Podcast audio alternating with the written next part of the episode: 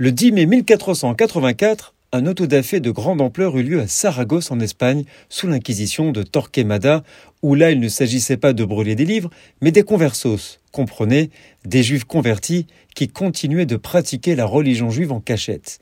Mais 200 ans plus tard, toujours un 10 mai, à Lisbonne, qu'eut lieu un autre grand autodafé en 1682. Et encore et toujours un 10 mai, en 1933, lieu l'autodafé peut-être le plus connu quand les nazis, au cours d'une cérémonie savamment mise en scène devant l'Opéra de Berlin et dans 21 autres villes allemandes, des dizaines de milliers de livres sont publiquement jetés au bûcher par des étudiants, des enseignants et des membres des instances du parti nazi. Les œuvres d'auteurs juifs ont été brûlées, parmi lesquelles figuraient Alfred Adler, Ilya Ehrenburg, Sigmund Freud, le poète Heinrich Heine, Franz Kafka, Stefan Zweig et tant d'autres encore. Ce jour devrait être la promotion de la littérature juive. Nous sommes le 10 mai.